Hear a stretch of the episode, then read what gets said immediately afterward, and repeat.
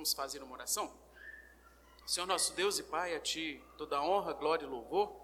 Te agradecemos pela oportunidade, te agradecemos por estarmos no dia do Senhor já te buscando em oração logo de manhã. E agora poderemos, ó Pai, estudar um pouco de sã doutrina, do livro de Josué, as crianças da mesma forma, Pai, com seus professores e os materiais, expondo o Antigo Testamento também.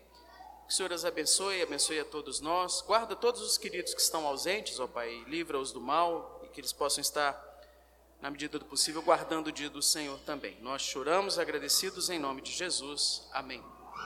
É, tá dando para escutar bem no fundo? Tá dando para escutar legal? Tá? Então vamos lá, queridos. Na aula passada, então, é, falamos de Raabe, né? Falamos da cidade de Jericó, falamos da cidade de Ai, é, falamos aqui do Monte Ebal e Jerezim, que eu achei importante dar uma relembrada, né? Quando os israelitas passam aqui, o Rio Jordão, tem a cidade de Jericó, e aqui está dando a impressão que andaram muito, né? mas foram 50 quilômetros só, até chegarem no Monte Ebal, no Monte Gerizim, no meio dos dois montes, a cidade de Siquém, como nós vimos aqui. Isso aqui é uma foto real, o Monte Ebal, o Monte Gerizim, e no meio a cidade de Siquém. Em Ebal, as maldições, e em Gerizim, as bênçãos.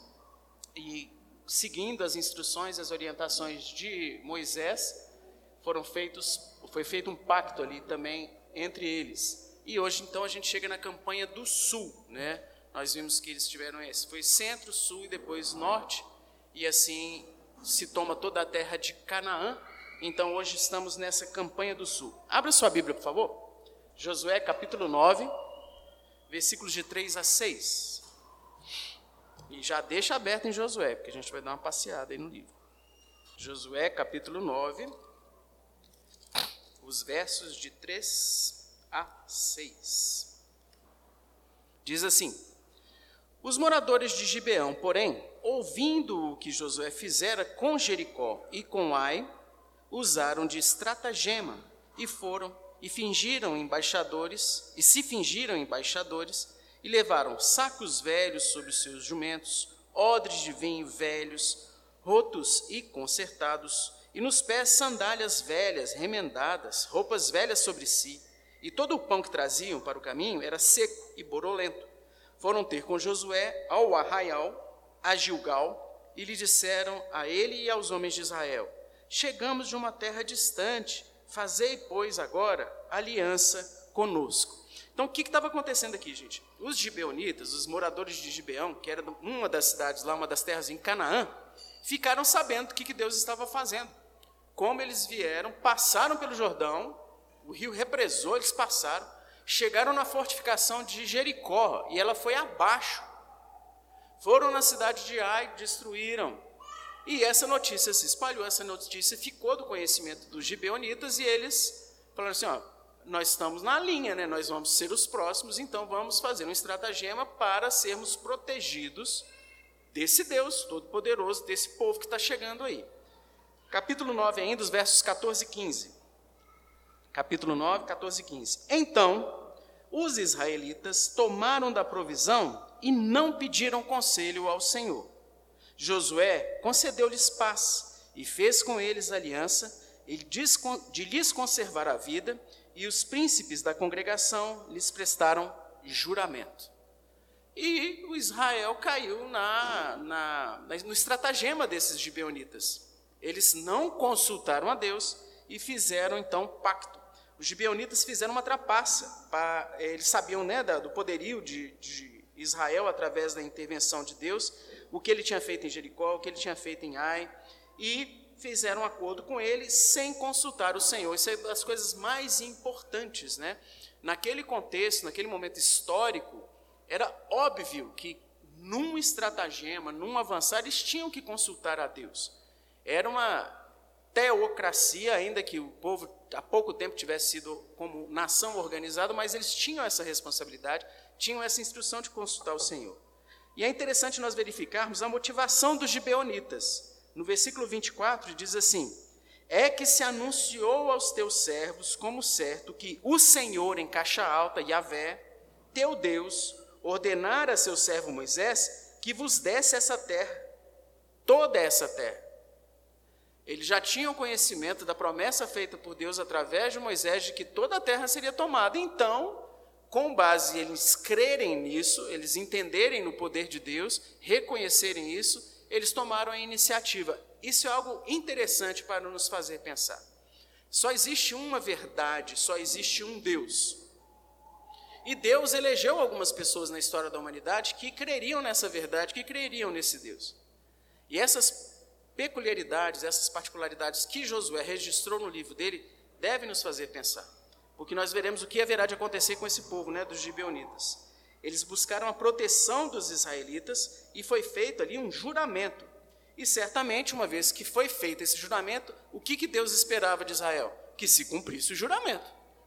Israel jurou por Deus, jurou, fez uma promessa, um pacto, e Deus não esperaria que esse pacto então fosse quebrado. O autor Bill Arnold faz um resumo dessa história e de toda a campanha que é descrita no capítulo 10, que é o próximo capítulo aí, da seguinte forma: Foi feita uma coalizão dos reis de Canaã, então foi feito esse pacto, tá? Os gibeonitas enganaram Israel, ficaram é, uma aliança entre eles, ok? Uma aliança militar, de proteção e de de preservação. Uma coalizão dos reis de Canaã do Sul rapidamente se formou para atacar Gibeão. Os demais reis ficaram sabendo que agora, além do povo de Israel, desse poderio de destruir cidade, fortaleza, passar por rio, uma cidade se aliou a eles. Além de Israel, agora tem os gibeonitas também, como aliados. E Israel veio então para resgatar Gibeão, que estava sendo atacado por essa coalizão dos reis de Canaã os reis é, do sul. E Deus então aproveitou essa ocasião para derrotar esses reis e já dar todo o sul de Canaã a Israel. O Senhor fez chover grandes pedras sobre os seus inimigos. Ele respondeu à oração de Josué, fazendo parar o sol. E os israelitas então prevaleceram pelo poder de Deus, pela intervenção sobrenatural de Deus. E eles continuaram lutando com as cidades dos reinos do sul, até que todas elas estivessem nas mãos dos israelitas. Então, Deus usou essa, essa peculiar é, é, estratagema dos gibeonitas para provocar os reis do sul a atacá-los e Israel já foi passou a régua. Já dominou toda a região do sul através disso. Aula passada nós vimos a história de Raabe, né? Você se lembra da prostituta que também ficou sabendo do Deus e teve esses desdobramentos e o Dr. Francis Schaeffer faz uma comparação que eu achei muito legal, muito interessante. Lembra que eu falei, Deus usa peculiaridades da história para fazer a sua vontade e vai conduzindo até as coisas que nos parecem ruins para o bem e para o louvor do nome dele? Então, Schaeffer faz a seguinte comparação. Tanto Raabe quanto os gibeonitas tinham ouvido a respeito do Senhor e de como ele operou através do seu povo. Foi assim com Raabe, né? Por isso que ela acolheu os espias. E foi assim com os gibeonitas. Por isso que eles fizeram toda essa estratégia para ir até Israel. Ambos trocaram o reino dos inimigos de Deus pelo reino de Deus, pelo reino dos judeus, pela nação de Israel. Raabe se tornou israelita e nós veremos que os gibeonitas também, de uma forma diferente das demais tribos, é lógico, eles não eram uma tribo de Israel, mas eles passaram a integrar o povo de Israel. Na decisão de Raabe, o rei de Jericó, se descobrisse do que ela tinha feito, a mataria. Na questão dos gibeonitas, foi descoberto o que eles fizeram e a intenção da coalizão dos reis era matá-los, destruí-los. Os dois sofreram consequências de uma ação deliberada pensada, tendo em vista a realidade do poder do Senhor. Então, igual eu falei, de forma muito interessante, os gibeonitas foram o único povo da terra prometida que se voltou para Deus. Ah, César, mas foi esquisito, eles enganaram sim, mas por temor a Deus, por reconhecer o poder de Deus, por ter medo de serem alvos da ira de Deus, eles permaneceram através de todos os anos da história de Israel, mesmo tendo sofrido uma quebra do juramento por Saul, né? Foi feito um pacto e o rei Saul quebra esse pacto. Depois nós chegaremos lá, não sei quando, né? mas chegaremos na história dos reis de Israel e Saul quebra esse pacto. E nos dias de Neemias, já para a reconstrução dos muros, né? Então, teve os reis de Israel, Israel prevaricou diante de Deus, levantou rei, rei bom, rei mau, do norte, do sul, e veio o cativeiro. Eles foram cativos, anos no, no cativeiro, e voltam para a terra de Israel, lá depois do Império Babilônico e tal. E entre os que estavam participando da reconstrução dos muros e dos templos, no tempo de Neemias, os gibeonitas são citados como aqueles que participaram da reconstrução dos muros de Jerusalém. Olha só, toda a história de Israel, né? Está um pouquinho antes dos 400 anos de silêncio, quando se encerra, depois do período de cativeiro, os gibeonitas estavam lá, entre os israelitas, levantando os muros de Jerusalém. Legal, né? É alguma coisa muito interessante.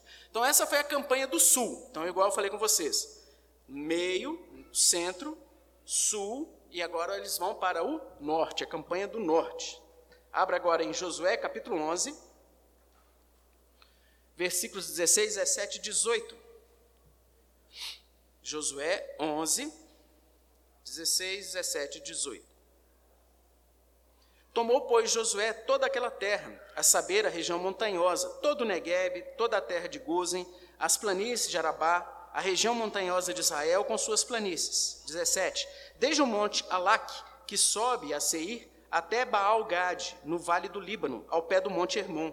Também tomou todos os reis e os feriu e os matou. Por muito tempo, Josué fez guerra contra todos esses reis. É, versículo 23, por favor. 11, 23. Assim tomou Josué toda esta terra, segundo tudo que o Senhor tinha dito a Moisés, e Josué a deu em herança aos filhos de Israel, conforme as suas divisões e tribos, e a terra repousou da guerra. Então aqui fala da campanha do norte, né, como é que Israel é vitorioso também. Uma nova e poderosa coalizão foi levantada, tentando combater, liderada pelo rei de Azor, e também ela é derrotada por intervenção divina, uma forma sobrenatural. O próprio rei de Azor é capturado, é destruído, a terra é dominada, e Josué tomou a região inteira e a terra descansou da guerra. Então, foi a vitória final, né, uma vitória mais definitiva de Israel sobre esse, essa região. Uma vez dominada a terra de Canaã, vem a sequência que é importante, que é a divisão da terra que pega dos capítulos 13, 14, 15, 16, 17, 18, 19, 20, 21, 22, 23, tá? É uma, é uma abrangência maior aí. Abra, por favor, em Josué 14, os versículos 1 e 2. Josué 14, 1 e 2. Aqui nós vamos passar um pouco mais rápido. São estas as heranças que os filhos de Israel tiveram na terra de Canaã, o que Eleazar, o sacerdote, e Josué, filho de Num, e os cabeças dos pais das tribos dos filhos de Israel lhes fizeram repartir, por sorte da sua herança, como o Senhor ordenara por intermédio de Moisés, acerca das nove tribos e meia. Nove tribos e meia, por quê? Lembram que duas tribos e meia ficaram com as terras do lado de cá do Jordão, e as outras tribos do lado de lá, tá? Uns ficaram na região do Oriente, outras do Ocidente. Essa distribuição das terras é uma concessão de terras da aliança. Quem que era dono da terra? Deus. Quem que é dono de qualquer terra? Deus. Vimos que aquele negócio, ai que dó dos inimigos, dos moradores da terra. Ah, tadinho disso, tadinho daquilo. Gente, tadinho de ninguém. Deus é o dono. E ele faz com a terra o que ele quiser. Resolveu dar a Israel e repartir entre Israel como ele ordenou, por intermédio de Moisés. E agora vai se cumprindo essa divisão que foi feita ou iniciada em Moisés. Né? Então, de fato, nós vemos três estágios, três momentos da repartição da terra, sendo que o primeiro momento da repartição da terra realmente foi feito por Moisés, do lado leste do Jordão, as duas tribos e meia. E o segundo momento é que é feito por Josué, e um terceiro momento também feito por Josué. Então, Moisés havia dado a herança às duas tribos e meia, Ruben, Gade e a meia tribo de Manassés, do lado de cá, a leste do Jordão. Lá no capítulo 32 de Números, que o pastor Bruno já nos, nos orientou, diz assim, versículo 33: Deu Moisés aos filhos de Gade, aos filhos de Ruben, a meia tribo de Manassés, o reino de Seom, rei dos amorreus, o reino de Og, rei de Bazã, e a terra das cidades e os seus distritos, as cidades em toda a extensão do país. Todas essas terras estão do lado de cá do Jordão, tá? E Josué então dividiu as terras do lado oeste do Jordão entre as demais tribos. Quais tribos? Nove tribos e meia. As cidades de refúgio, que são citadas também nas divisões, e as cidades levíticas são anexadas somente no fim da distribuição. em vez, é, uma vez que era necessário para todas as tribos receber as doações e então alocar partes para as outras pessoas. E as tribos das, da Transjordânia, então, são liberadas, firmando a sua lealdade ao Senhor. Essas duas tribos e meia, quando receberam as terras do lado de lá do Jordão, elas falam assim: Nós vamos lutar com vocês, a nossa terra vai ficar aqui, a gente quer essa terra aqui, mas vamos, vamos acompanhar, vamos participar, e assim foi feito, e assim se fez, e encerrou esse compromisso das duas tribos e meia. Chegaram para a liderança, para Josué, ah, então, beleza, valeu, foi bom, tchau, vamos voltar para a nossa terra agora. E eles foram liberados dessa, dessa responsabilidade. Josué dividiu a terra recém-conquistada de Canaã em parcelas entre as tribos por sorteio. E faço citação aí do papel de Eleazar, né, à frente de Josué, no processo da distribuição. A descrição é, tem uma função teológica para mostrar como a promessa da terra foi realizada na narrativa bíblica. Não foi da cabeça de Josué e não foi sorte em si. Foi Deus usando Eleazar, corroborando a promessa feita por intermédio de Moisés e a distribuição segundo o critério que Deus instituiu, que foi as sortes. Né? Eles fizeram isso lá. Do lado oeste do Jordão foi dada a terra à tribo de Judá, que recebeu a primeira porção da terra, que inclui Jerusalém, nesse contexto aqui, Jebus, né? Não tinha ainda Jerusalém, ela foi construída depois, para a cidade dos Jebuseus, no alto da montanha. Tribo de Judá, de onde saiu Davi, que foi o antecessor glorioso do rei de Israel, o rei Senhor Jesus. Né? Então, essa primeira citação é, é importante se fazer. Posteriormente veio a divisão para Josué, que teve dos seus filhos Manassés e Efraim, conforme a profecia de Jericó, de Jacó, que foi feita para Josué. Então, vem um pedido interessante, que é do colega, do companheiro de Josué, que participou lá no tempo do deserto ainda, de espiar a terra e voltar e ser fiel, que foi Caleb. Caleb estava vivo, nesse contexto da divisão das terras, e eu acho que de uma forma muito legítima, eu não vejo problema nenhum nisso, ele faz um pedido especial. Né? Caleb está vendo a distribuição tal.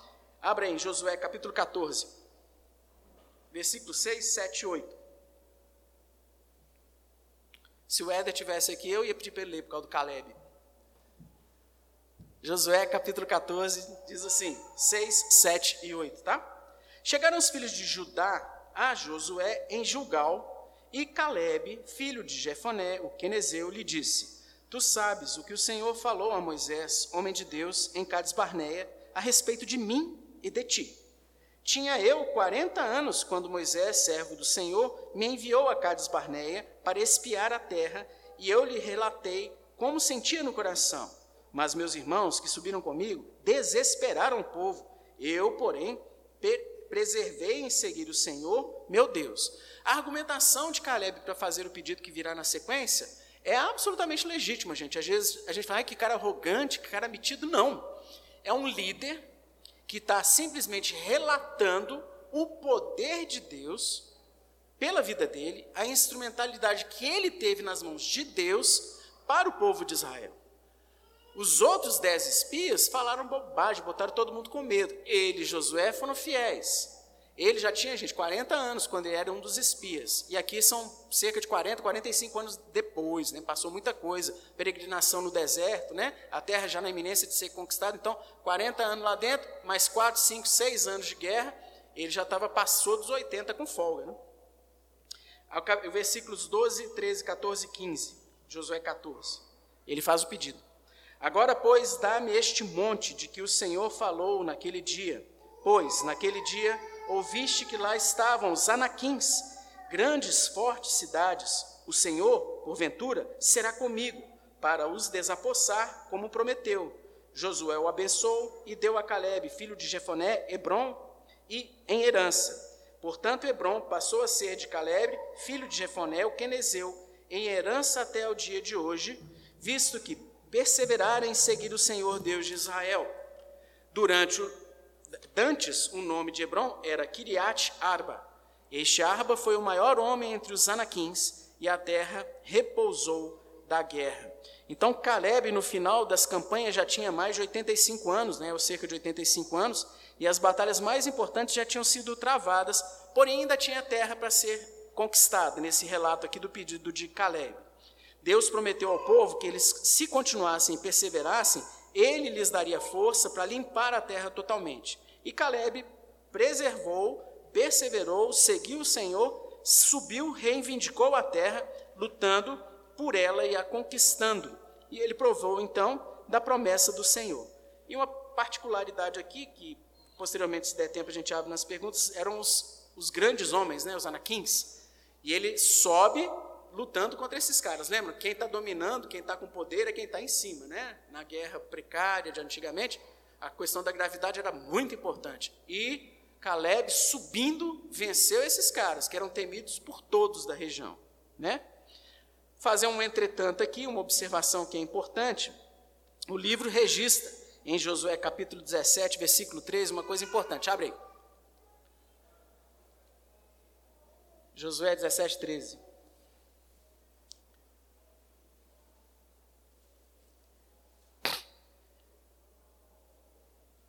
Sucedeu o que, tornando-se os fortes os filhos de Israel, sujeitaram os cananeus a trabalhos forçados, porém não os expulsaram de todo. Vocês lembram na primeira aula, uma caveirinha que eu pus ali no canto, que falava dos inimigos? Vocês lembram que eu falei que feria nossa sensibilidade, né? A questão que Deus mandou exterminar, limpar, expulsar esses inimigos, mulheres, crianças, todo mundo? Sim. O que, que o livro de Josué está registrando aí? A arrogância subiu de novo a cabeça dos israelitas. Eles estavam vitori vitoriosos, eles estavam ganhando, estavam ganhando, estavam sempre vitoriosos. E aí eles falaram o seguinte: vamos aproveitar. Está dominado, a gente está ganhando tudo, então vamos coletar impostos, vamos usar trabalho de graça, vamos aproveitar mais dessa terra, né? além da terra e da bênção de Deus, vamos pegar um trabalhozinho aqui, bom, sujeitando esses caras, não os expulsaram, não os aniquilaram, mantiveram eles na terra para coletar impostos e para usar os seus trabalhos. Em consequência disso, por todo o tempo do livro de Juízes, que nós vamos ver nas próximas aulas com o pastor Bruno, os israelitas progressivamente foram perdendo a terra. Para quem? Para esses aqui que eles deixaram na terra para coletar imposto, para usar de trabalho escravo, porque eles não obedeceram ao Senhor. Nesse momento pareceria uma coisa pequenininha, que é isso, César, mas está dominado, estão, os caras são escravos. Ué, que mal tem? Esse mal que tem. A desobediência ao Senhor, gente, no momento inicial pode não parecer de uma consequência maior, mas a cascata de um abismo chamando outro abismo, chamando outro abismo, dá no que deu o relato do livro de Juízes que nós vamos ver. Os círculos perpetuados de vem os inimigos, detonam Israel, Israel se arrepende, reconhece seu pecado, clama ao Senhor, levanta o juiz, e nós vamos ver esse ciclo se repetindo no livro de Juízes posteriormente. Israel, de fato, descansava numa paz provisória, numa paz de impostos, numa paz de poderio militar, mas não descansava de fato nas promessas de Deus que é algo difícil da gente fazer nos dias de hoje. Muitas vezes você está descansando na poupança, você está descansando no emprego público, você está descansando no seu emprego, no seu relacionamento com o patrão, você está descansando no seu apartamento, você está descansando no aluguel que fez um, um contrato legal. Não, descanse no Senhor. Diariamente coloque diante do Senhor. Ah, eu sou funcionário público, sou, mas se não for pela graça e misericórdia de Deus, tudo se acaba, tudo se esvai. Descanse no Senhor. Não descanse no seu braço, não descanse nas circunstâncias, somente no Senhor. Principalmente no momento de bonança, de tranquilidade, descanse no Senhor. A gente não pode deixar passar essa instrução é, do livro de Josué, esse relato tão terrível né, que aconteceu e que se desdobrou. Porém, realmente houve o cumprimento de todas as promessas que Deus havia feito anteriormente. No capítulo 21, se registra o cumprimento da promessa de Deus o cumprimento da promessa que anteriormente tinha sido de terra, descanso e supremacia sobre os inimigos. Abra aí, por favor, Josué 21, 43, 44, 45.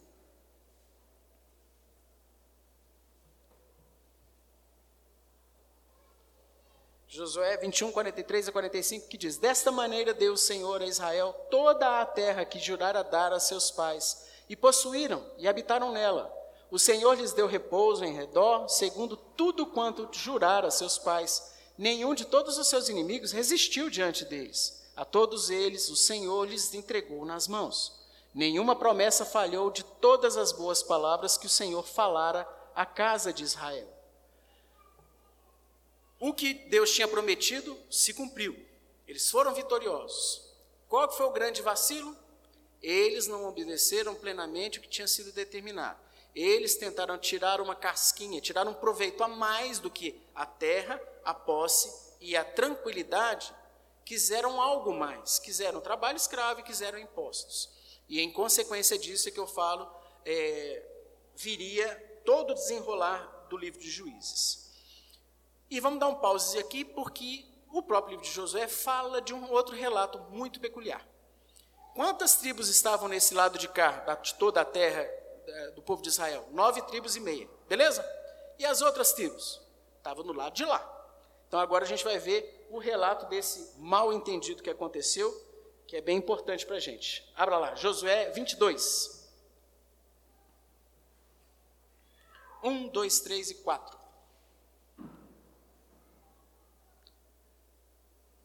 Josué 22, 1, 2, 3 e 4. Então Josué chamou os, os Rubenitas, os Gaditas e a meia tribo de Manassés e lhes disse: Tendes guardado tudo quanto vos ordenou Moisés, servo do Senhor, e também a mim me tendes obedecido em tudo quanto vos ordenei. Os, a vossos irmãos, durante longo tempo, até o dia de hoje, não desamparastes. Então eles cumpriram né, o acordo. Deus, dado repouso a vossos irmãos, como lhes havia prometido, Voltai-vos agora e ide-vos para as vossas tendas, a terra da vossa possessão, que Moisés, servo do Senhor, vos deu da além do Jordão, do lado de lá do Jordão. Então, as tribos que é, Moisés concedeu as terras do lado leste do Jordão estão agora autorizadas para voltar para Gileade, né? Então, houve a campanha do centro, do sul, do norte, está aqui o rio Jordão, e eles vão voltar aqui para Gileade, tá? essa terra aqui.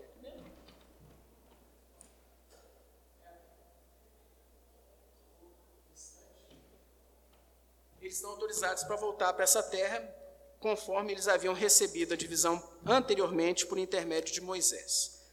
Aí avança aí, por favor, versículo 10, capítulo 22, versículo 10, 11 e 12. 10, 11 e 12. Vindo eles para os limites pegados ao Jordão, na terra de Canaã, Ali, os filhos de Ruben, os filhos de Gade e a meia tribo de Manassés edificaram um altar junto ao Jordão, altar grande e vistoso. Os filhos de Israel ouviram dizer: Eis que os filhos de Ruben, os filhos de Gade, a meia tribo de Manassés, edificaram um altar de fronte da terra de Canaã, nos limites pegados ao Jordão, do lado dos filhos de Israel. Ouvindo isto, os filhos de Israel ajuntou-se toda a congregação dos filhos de Israel em Siló para saírem a peleja contra eles. Azedou.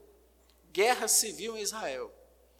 Fizeram um exército, porque eles ficaram sabendo que eles haviam feito um altar do lado de lá do Jordão.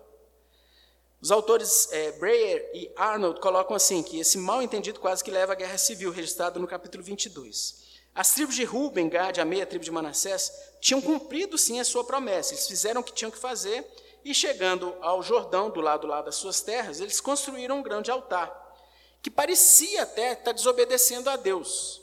Parecia que era uma coisa que não tinha. É, é, vão fazer um outro local de adoração, vão desobedecer, vão desprezar o tabernáculo, né, desobedecer as instruções do Senhor. As tribos ocidentais, então, se prepararam para entrar em guerra, efetivamente, mas o assunto foi abordado de uma forma sábia, correta.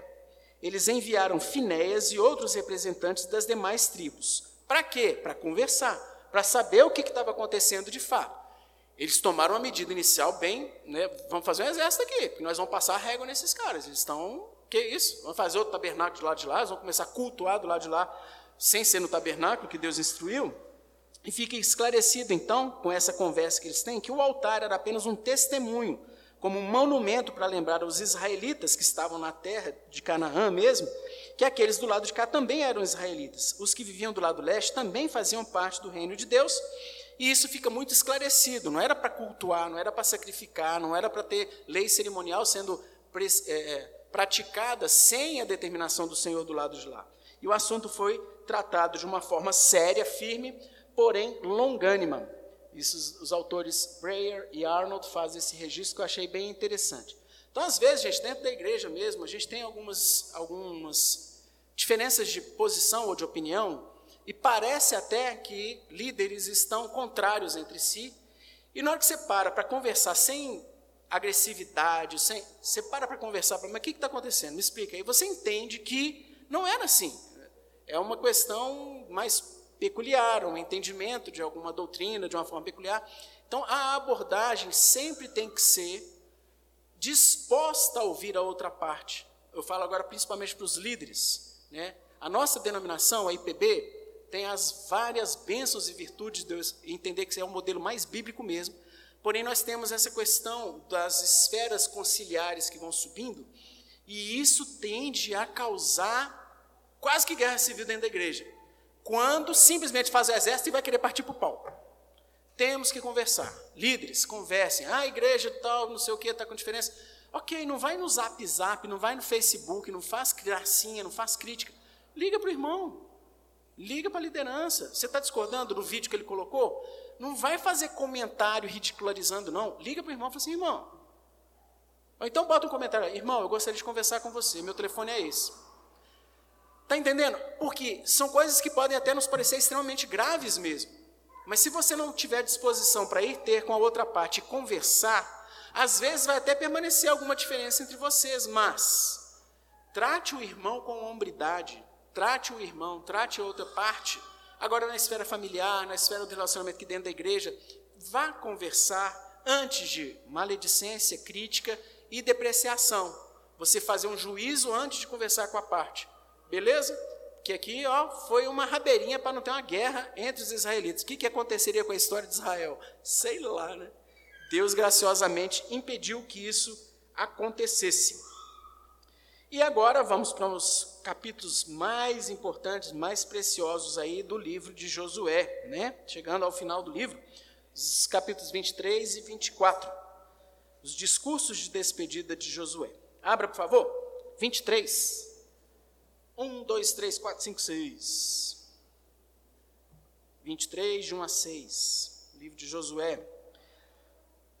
Passado muito tempo depois que o Senhor dera repouso a Israel de todos os seus inimigos em redor, sendo Josué já velho, entrando em dias, chamou Josué a todo Israel, seus anciãos, os seus cabeças, os seus juízes, seus oficiais, e disse-lhes: Já sou velho entrando em dias, e vós já tendes visto tudo quanto fez o Senhor vosso Deus a todas estas nações por causa de vós, porque o Senhor, vosso Deus, é que pelejou por vós. Vede, aqui vos fiz cair em sorte as tribos, estas nações que restam, juntamente com todas as nações que tenho eliminado, umas e outras, desde o Jordão até o mar grande, para o pôr do sol o Senhor, vosso Deus, as afastará de vós e as expulsará de vossa presença. Vós possuireis a terra, como o Senhor vosso Deus vos prometeu. Esforçai-vos, pois, muito para guardardes e cumprirdes tudo quanto está escrito no livro da lei de Moisés, para que dela não vos aparteis, nem para a direita, nem para a esquerda. Vou reler o versículo número 6. Esforçai-vos, pois, muito para guardardes e cumprirdes tudo quanto está escrito no livro da lei de Moisés.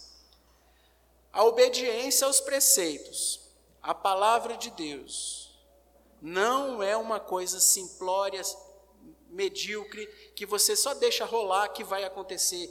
Exige de nós esforço, exige de nós atenção, exige de nós guarda alta, ficar, guarda uma linguagem de luta, né? Você está atento para que você não se desvie. A tendência do velho homem, do homem natural, ainda é desviar-se. Porém, não pode ser a marca do novo homem. O pecado tem que ser uma exceção na sua vida.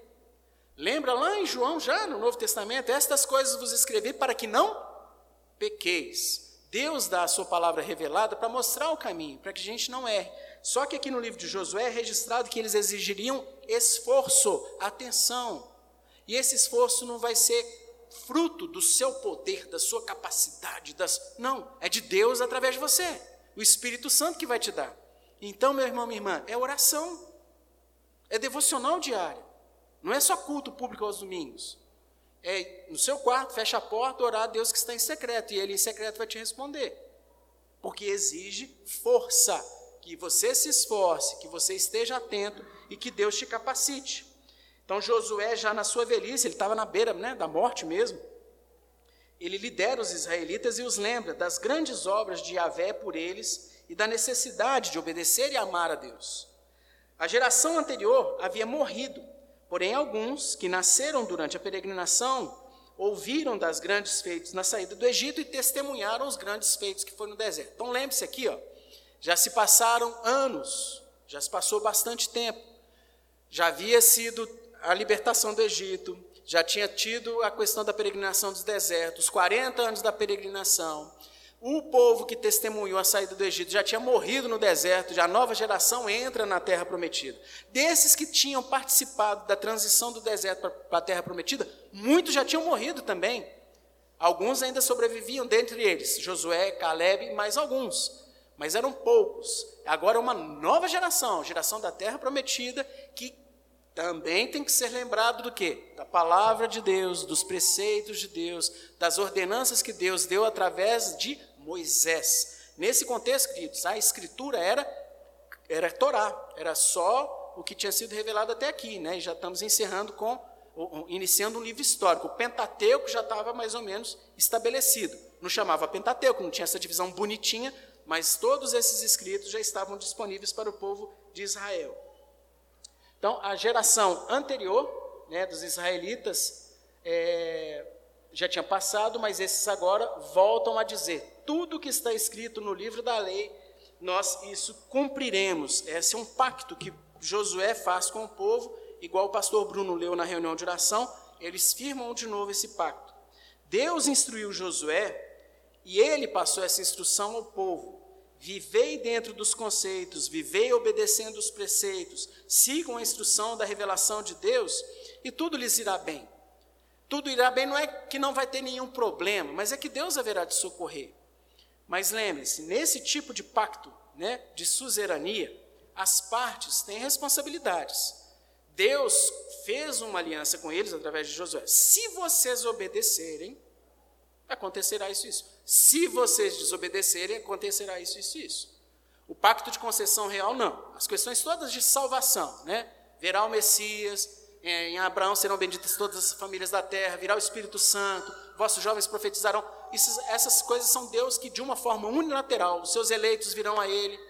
Isaías 53, Ele verá o fruto do seu penoso trabalho e ficará satisfeito. Isso são concessões reais. Agora, da vida cristã, existem aspectos de suzerania. Obedece que vai acontecer isso. Desobedece que vai acontecer isso. Você não perde a salvação. Mas, só desobedece, olha direitinho que não é nem salvo. A marca é só desvio, é só desobediência, é só rebeldia contra a disciplina eclesiástica. Nem deve ser crente, não. Nunca, nunca, nunca teve opção né, de, de subir. Ok? Isso é uma, um aspecto importante que Josué faz questão de ressaltar e relembrar ao seu povo.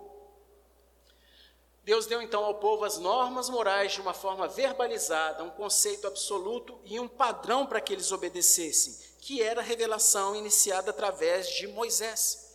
Era a Torá, era o Pentateuco, eram as normas, preceitos civis, cerimoniais, morais, que o povo tinha que obedecer autoridade escrita, objetiva e proposicional pela qual seriam julgadas todas as questões, especialmente as questões morais. Gente, Deus resolveu se revelar e se fazer obedecer desta forma. Ah, ele podia fazer através de sensação? Podia, de transmissão de pensamento? Podia, mas não. Ele resolveu se revelar de forma verbalizada, escrita, que foi a Torá. Josué 24:1 diz assim: Depois reuniu Josué todas as tribos de Israel em Siquém, e chamou os anciãos de Israel, os seus cabeças, os seus juízes, os seus oficiais, e eles se apresentaram diante de Deus. Ele reúne então em Siquém, né? lembram lá da cidade de Siquém? E se dirige a eles por uma segunda vez. E no relato da história da formação da nação de Israel, Deus convida os israelitas a vir e a servir ao Senhor e não a outros deuses. Lembram de todos os aspectos aqui de Siquém, entre os montes Gerezim e Ebal? Tinha uma questão de acústica, né? Você falava e todo mundo ouvia, e volta para lá, e é feito de novo essa aliança, esse compromisso, e vocês vão obedecer quem? A Deus ou servir aos outros deuses? O pastor Bruno leu na reunião de oração. Escolhei. Escolhei quem que vocês vão servir. Existe um caminho que leva à salvação e outro que leva à perdição. Escolhei. Né? Ah, então é o livre-arbítrio. Não é, gente. Não é. Mas é uma responsabilidade que o ser humano tem. Ainda que ele nasça cativo ao pecado, os eleitos escolherão obedecer. Pela graça de Deus, instrumentalidade do Espírito que abrirá os olhos, eles vão se arrepender e vão obedecer. Só que é uma marca, é alguma coisa que tem que ser evidenciada dia após dia na vida cristã. O pecado deve ser apenas exceção e não regra. 24 de 24 a 26. 24 de 24 a 26. Marcos, tem um microfone atrás que eu não estou vendo?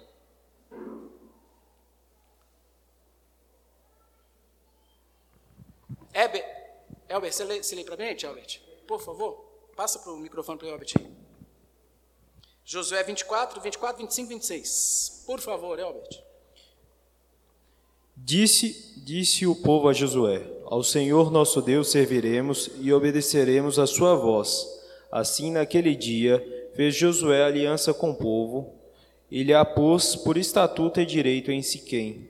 Josué escreveu estas palavras no livro da lei de Deus, tomou uma grande pedra e a erigiu ali debaixo do carvalho que estava em um lugar santo do Senhor. Então, a narrativa do livro histórico de Josué é que o povo escolheu obedecer. Foi corroborado o pacto. Josué ergueu uma pedra memorial e fez um novo pacto com o povo. Uma observação interessante é que o povo respondeu positivamente ao desafio feito por Josué.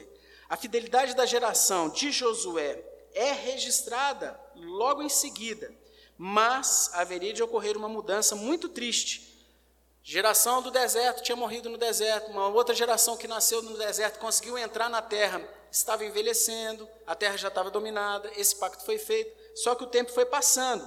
E o livro de Juízes vai registrar essa verdade aqui, ó.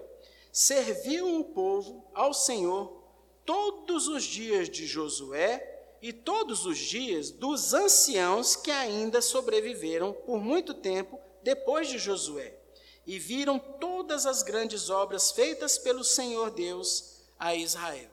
Enquanto haviam esses líderes vivos que tinham testemunhado, experimentado, vivenciado, o povo ficou obedecendo. Porém, essa geração vai passar e posteriormente, né, com o pastor Bruno, nós vamos ver o que, que acontecerá em juízes, desses ciclos que eu falei com vocês. Ok? Eu vou parar por aqui. É, ficou bem na beirinha, pastor. Acho que não, realmente não dá para avançar muito na aula que vem, não. Ficou só assuntos de curiosidades. Eu acho que deu para encerrar de forma tranquila. E são 11 horas em ponto. Então, graças a Deus, fomos exitosos. E eu vou abrir agora para perguntas dos irmãos, né? Quem tiver algum questionamento a fazer. Se eu não souber responder, o pastor Bruno responde prontamente. Albert, o microfone após aí, Lucas. Foi muito corrido, não, foi, gente? Senão minha mulher vai me bater. Então tá bom.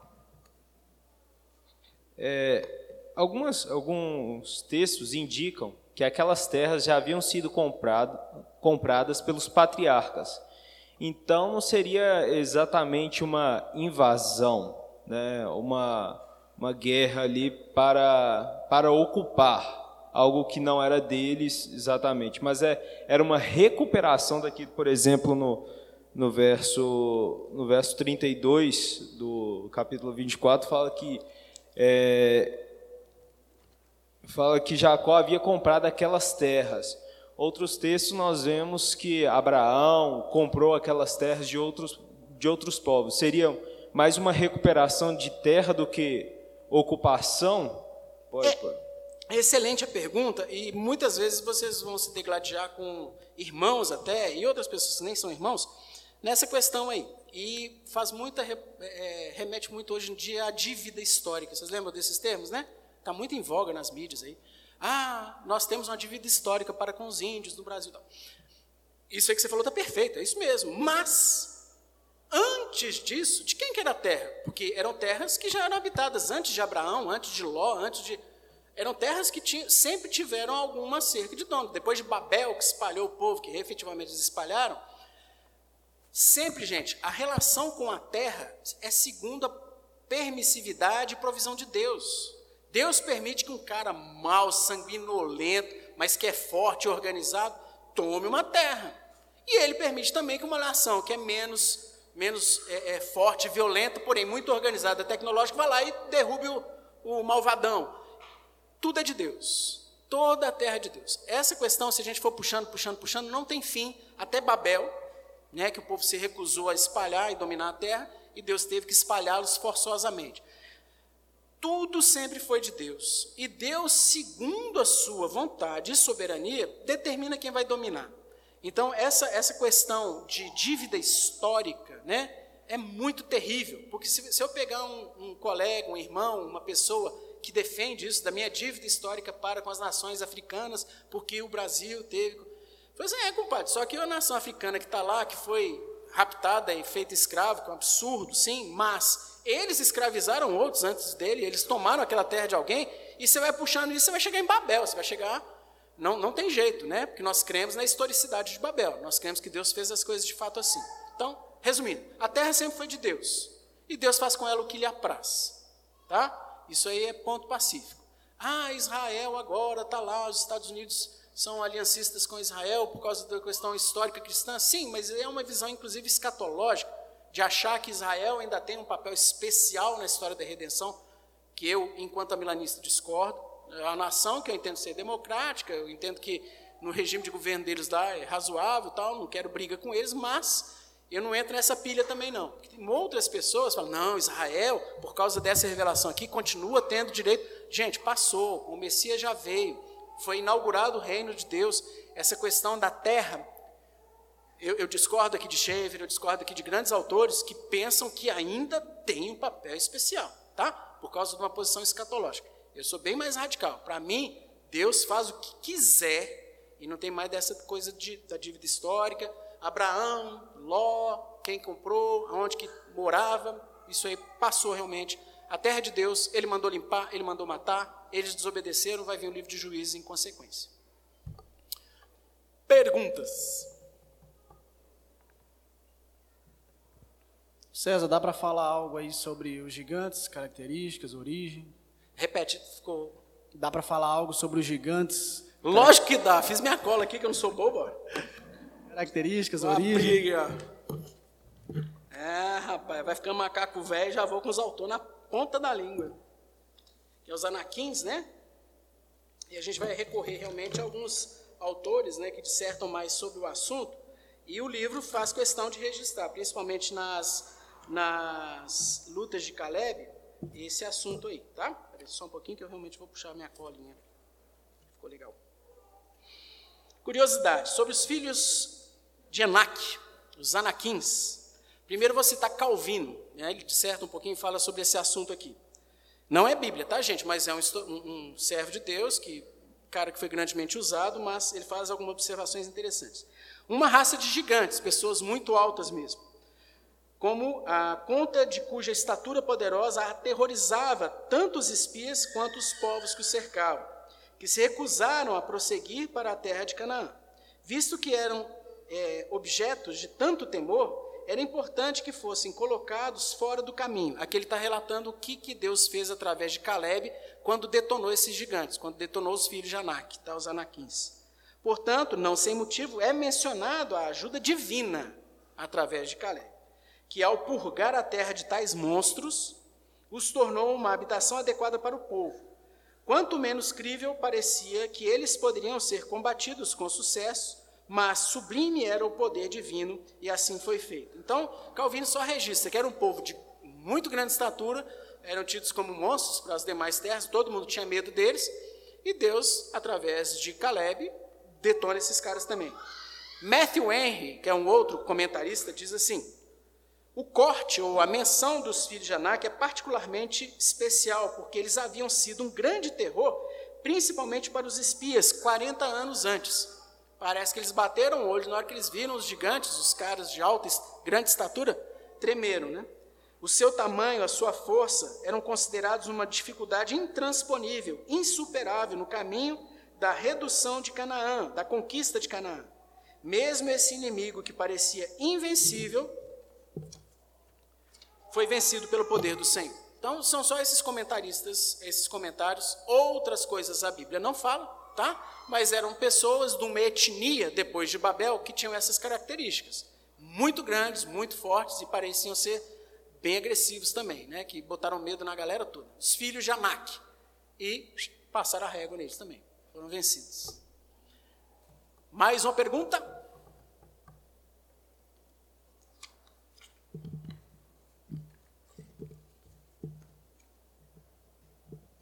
Uma observação aqui que é curiosidade também, se você perceber, no final do livro de Josué, são registrados três enterros. É bem legal. Fecha o livro com três enterros. No capítulo 24, de 29 a 31, tem o enterro de Josué. Ele morre, seu enterro em Tamac Serac. Depois, no capítulo 24, 32, o enterro de José em Siquém, dos ossos de José, perdão, os ossos de José em Siquém. Por quê? Vocês lembram lá quando saíram do Egito, José, José pediu aos seus filhos, por favor, levem meus ossos. E José, seus ossos são enterrados na terra prometida. Então, registra-se o enterro dos ossos. E, finalmente, Eleazar, né, sacerdote, seu enterro nas terras é, pertencentes a Finéias, nas montanhas de Efraim. Então, termina o livro de Josué com esses três enterros aí. Ok? Alguma observação, alguma colocação? Zé.